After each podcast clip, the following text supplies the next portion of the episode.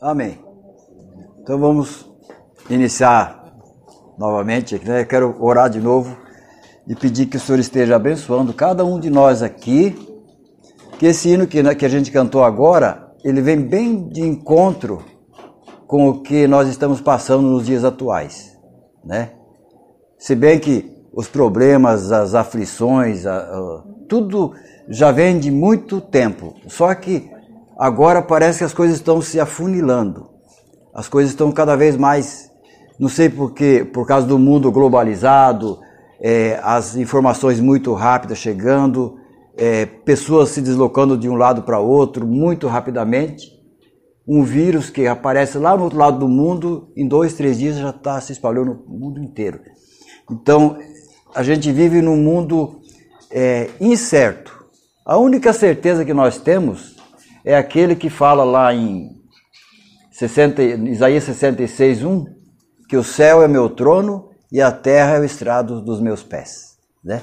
A única certeza é essa. Então eu ia perguntar para vocês: vocês já se depararam com uma tormenta? Sabe o que é tormenta, né? Sabe o que é tormenta? Tempestade e tal. Que é o pessoal lá do sul que fala tormenta. Quando eu morava lá em, lá em Toledo, ali no interior, lá aqui não acontece muito, mas lá era muito propenso a tempestade, tormenta mesmo. O céu ficava todo escuro, vinha aquele barulho de árvore quebrando, sabe? E a, a solução era esconder debaixo da mesa ou debaixo da cama. A gente não tinha, assim, era pavoroso a tormenta. E a palavra de hoje é para a gente ter paz no meio de uma tormenta. É um pouco difícil de entender, mas a gente vai chegar lá. Irmãos, vamos abrir a, a Bíblia em Marcos 4, 35 até o 41. Vamos falar sobre quando Jesus acalma uma tempestade.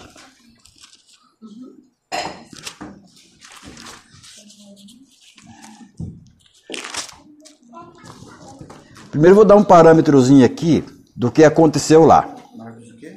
Marcos 4, do 35 até o 41. Quando Jesus estava pregando ali perto do, do Mar da Galileia, esse Mar da Galileia não é um mar, é um lago, né? Ele tem mais ou menos 21 quilômetros de comprimento por 12 mais ou menos de largura. Ele é tratado como um mar, mas é um lago. E como ele é 200 metros abaixo do nível do mar, é, forma, é, é muito quente sobre as águas é formar, formar uma tempestade assim muito violenta. E os marinheiros daquela época eles estavam acostumados a isso, né? E vamos, quem quer ler para mim? Tem uma voz de locutora. 4, 31? Do tri, 35. É, até qual? Até o 41. É.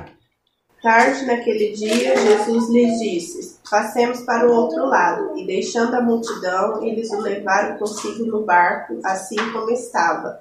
Outros barcos o seguiam. Levantou-se então grande, um grande vendaval, e as ondas arremessaram-se contra o barco, de modo que ele já estava inundado.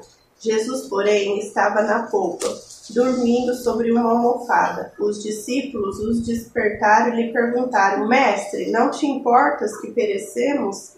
E levantando-se, ele repreendeu o vento e disse ao mar: Cala-te, aquieta-te. E o vento cessou e fez-se grande calmaria.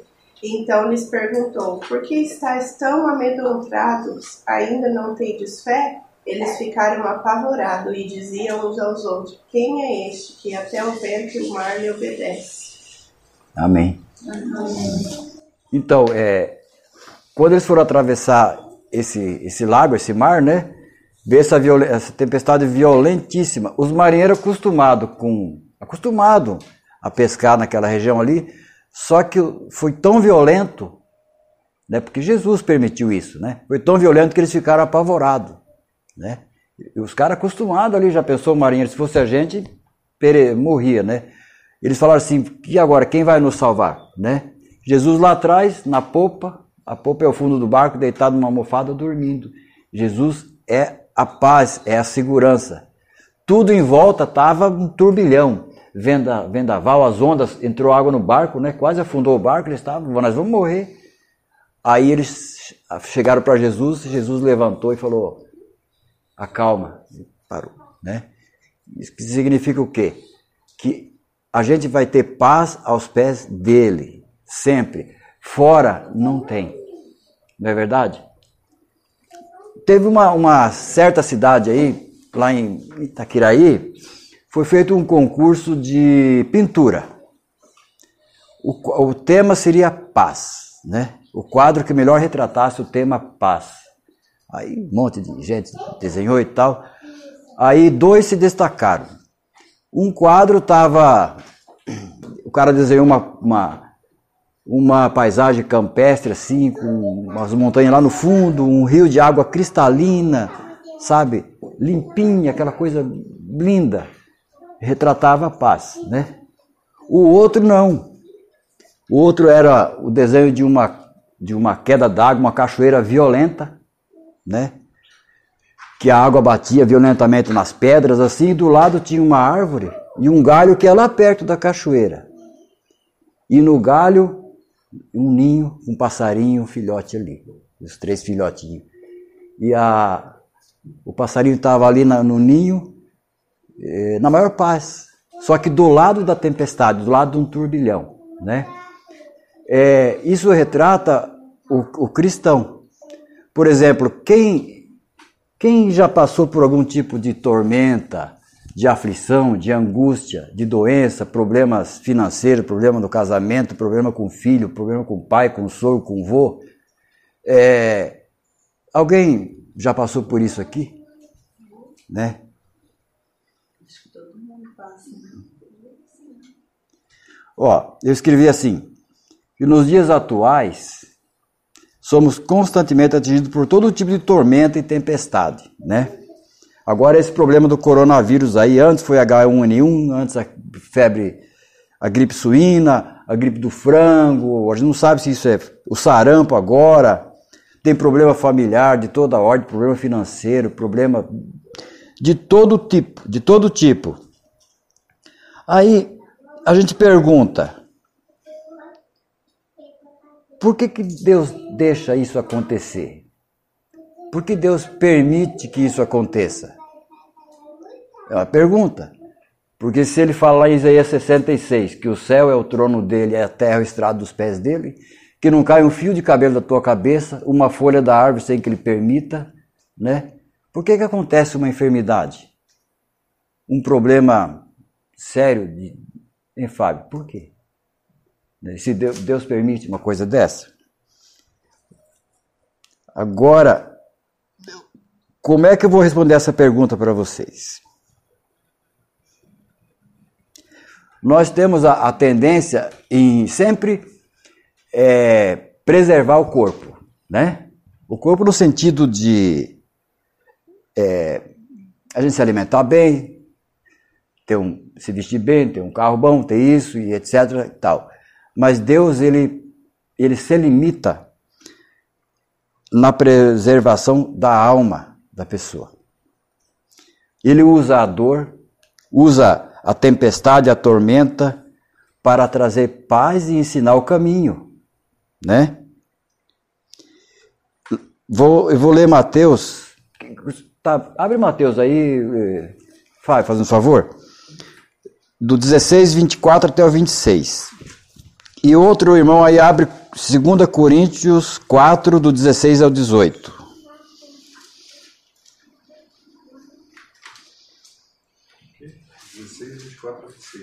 É.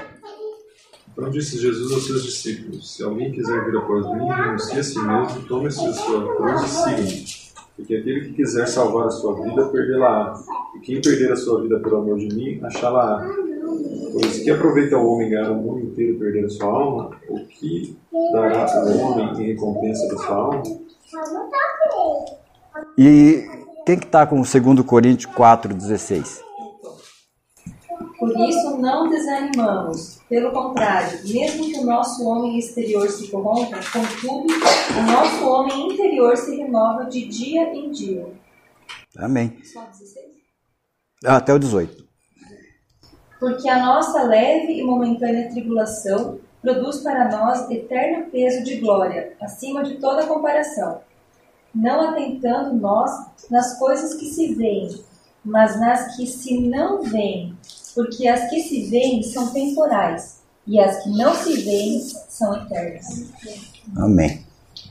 Não, o que Deus colocou no meu coração essa semana, quando foi designado para para trazer uma mensagem para vocês, né? Foi sobre exatamente sobre um tema tão atual, porque igual é teu pai, né? O pai dela tá doente. É, um tá com problema de uma coisa, sabe? São são aflições que tem nesse mundo, né? E a palavra fala que é, a gente não desanimar, ter bom ânimo, porque eu venci o mundo, ele venceu o mundo, né? Quando lá em Mateus fala assim que se alguém quiser me seguir, né, toma a sua cruz e siga-me. Tomar a cruz significa não passar o que Jesus passou, porque a gente não ia suportar, mas uma boa, uma boa dose de, de testar a nossa fé, a gente passaria. Porque, ó, muitos homens de Deus, eles tiveram seus, a sua fé testada até no sangue. Né? Elias mesmo. Ó, o profeta, ele viu sua fé testada quando recebeu uma, maior, uma ameaça de morte da rainha Jezabel. Ele ficou apavorado e fugiu. O Senhor foi até ele, consolou Está lá em 1 Reis. Depois, se vocês quiserem ler. Jó. Jó era um cara próspero. Tinha bens, é, tinha mulher, filho e. Ah, temente a Deus. Elias também. No entanto, o cara foi, foi a zero. Né? Ele chegava a raspar as feridas dele com um pedaço de telha de, de lepra, tanta doença que aquele cara tinha, perdeu as mulheres, morreu tudo. Ele falou assim: ele, ele chegou a maldizer o dia que ele nasceu, de tão doente que ele estava, de tão castigado, tanto que a fé dele foi, foi provada e testada. Né? Lá no capítulo, todo o capítulo 3 fala sobre isso. Mas depois Deus restaurou tudo. Né? São momentos de aflição. O que nós estamos passando agora, o que eu estou passando, o que vocês estão passando, qualquer um, é uma leve e momentânea tribulação. A gente pensa que não é tão leve, mas ela não é tão pesada que nós não possamos suportar. Não é verdade? Davi. Davi também passou uma aflição louca. Quem que abre Salmo 86? Que Salmo 86, 1?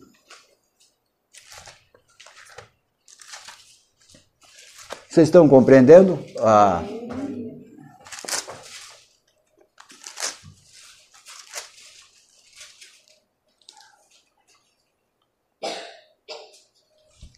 Ele fala assim lá no Salmo 86: Inclina, Senhor, os ouvidos e responde-me, porque pois estou aflito e necessitado. Ele estava passando por problemas difíceis. Ele recorreu ao Senhor. Quando a gente está passando por um problema difícil, a gente tem que recorrer a Deus. Talvez você, ah, puxa vida, mas ele está tão longe. Não está. Está aqui, ó, sentado aqui junto com a gente. O Espírito Santo está aqui. É. Paulo. Paulo também sofreu aflição. Ele foi arrastado, foi chutado, foi apedrejado, quase morreu como se fosse um bandido, como se fosse um criminoso. Está lá em Atos 14, 19. Né? E Jesus? Ele, ele teve um momento de aflições. Quando ele subiu lá na, no Getsemane, que ele foi orar, ele chegou a gotejar sangue.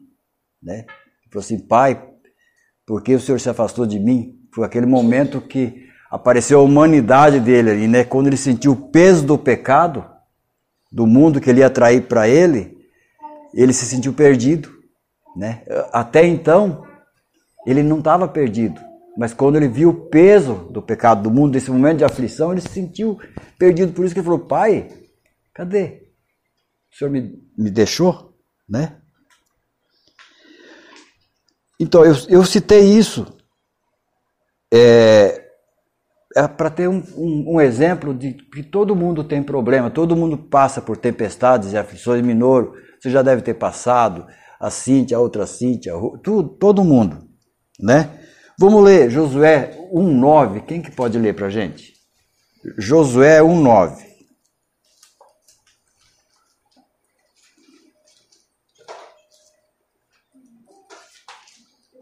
Não te mandei eu, esforça-te, tem bom ânimo, não pasmes, nem te espantes, porque o Senhor teu Deus é contigo, por onde quer que andares. Amém.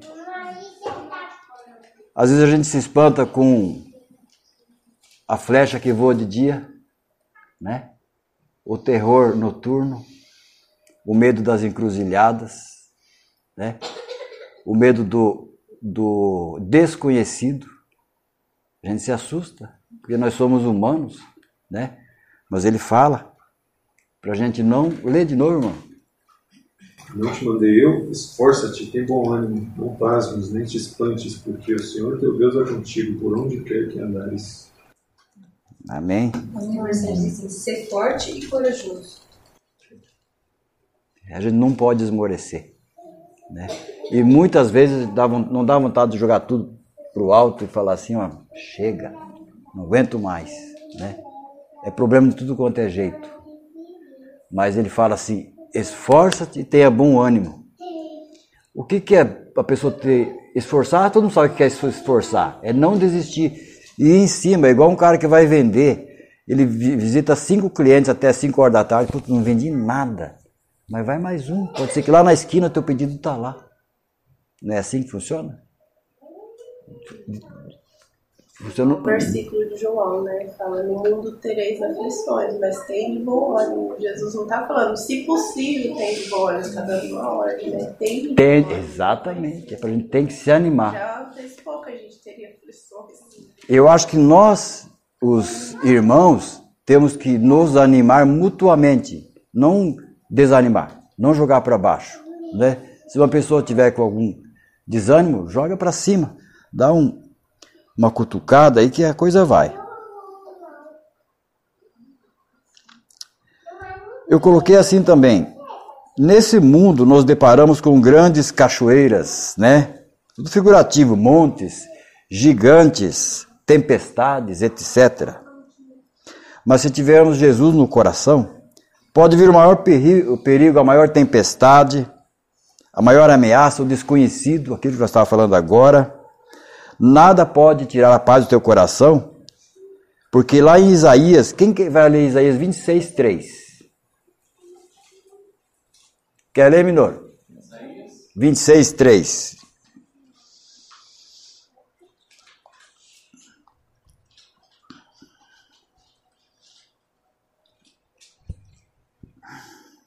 Tu conservarás em paz aquele cuja mente está firme em ti, porque ele confia em ti. Amém. Né? Tu conservarás em paz aquele cuja mente está firme em ti, porque ele confia em ti. Tem uma música que fala sobre isso. Tu conservarás em paz. Né? Uma música bem antiga, no tempo que eu era mais jovem. Então a gente. Hã?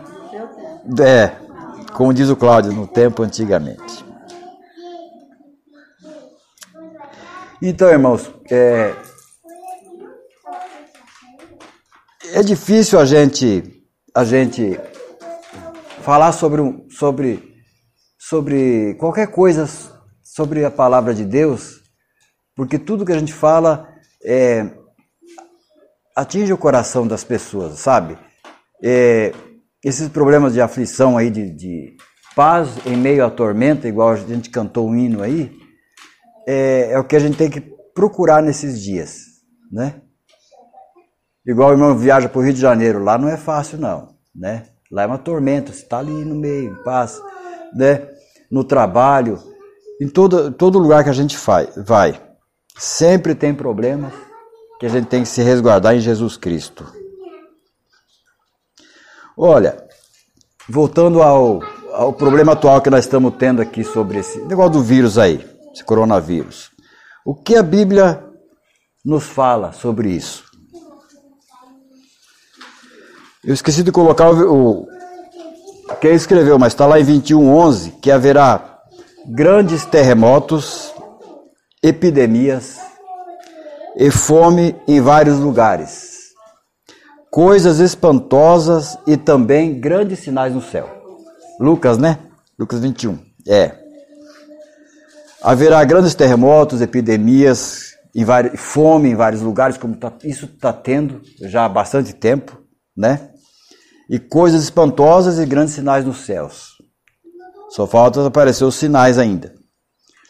E a resposta sobre essa pergunta está lá em Mateus 24, 6, que fala assim: E certamente ouvireis falar de guerras, rumores de guerras.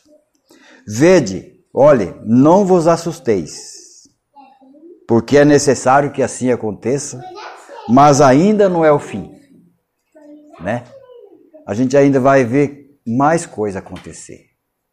Só que nós precisamos nos firmar em Jesus Cristo. Não tem outra saída, né, Fábio? Tem outro. Ele é suficiente, né? O pessoal estava quase afundando no barco.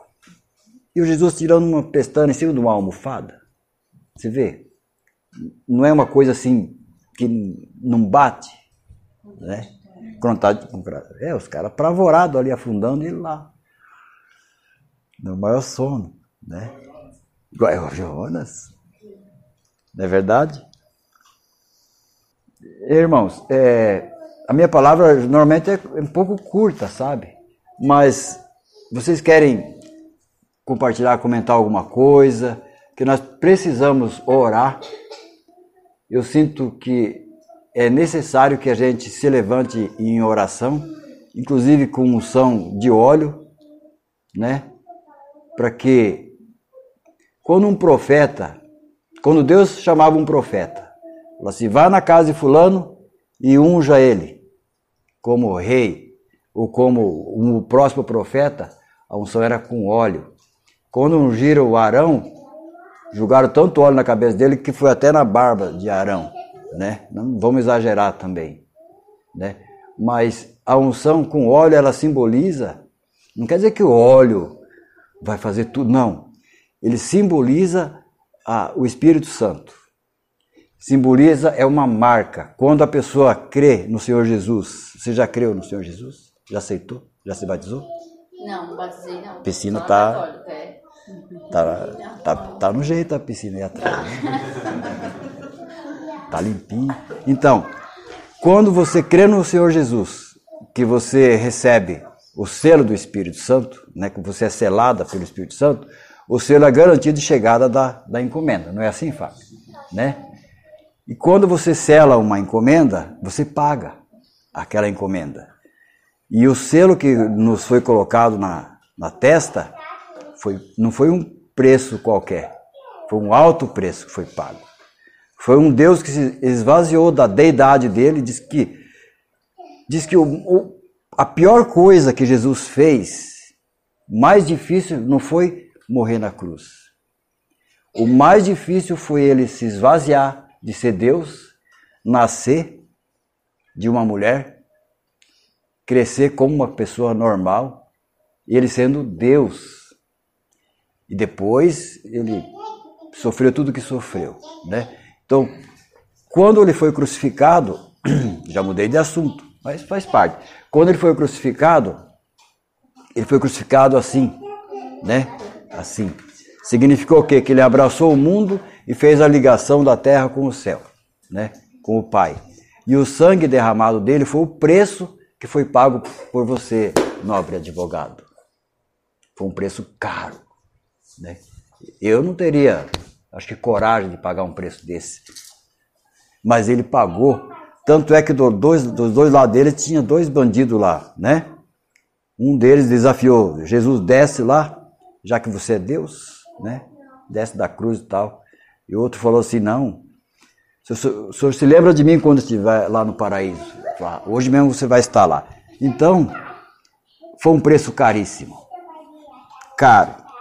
E a gente não pode renegar esse preço aqui, esse valor que foi pago, né? Esse selo, Porque o próximo passo, nobre colega, é o batismo, né? Não é mesmo, Fábio? Tem que chegar nesse ponto, porque, igual o Nicodemo falou assim, estava conversando com Jesus, o que, que eu devo fazer para receber a vida eterna? Jesus falou assim: você tem que nascer de novo. Mas como um velho, um homem velho como eu, pode voltar para o ventre da, da mãe nascer novamente? Ele falou assim: não, você não vai nascer da carne, vai nascer na, da água e do espírito. Quando a pessoa é batizada, ela é sepultada e volta como uma nova pessoa, né? Aí, por isso que eu falo dessa, desse selo que foi nos dado. E nós temos essa garantia.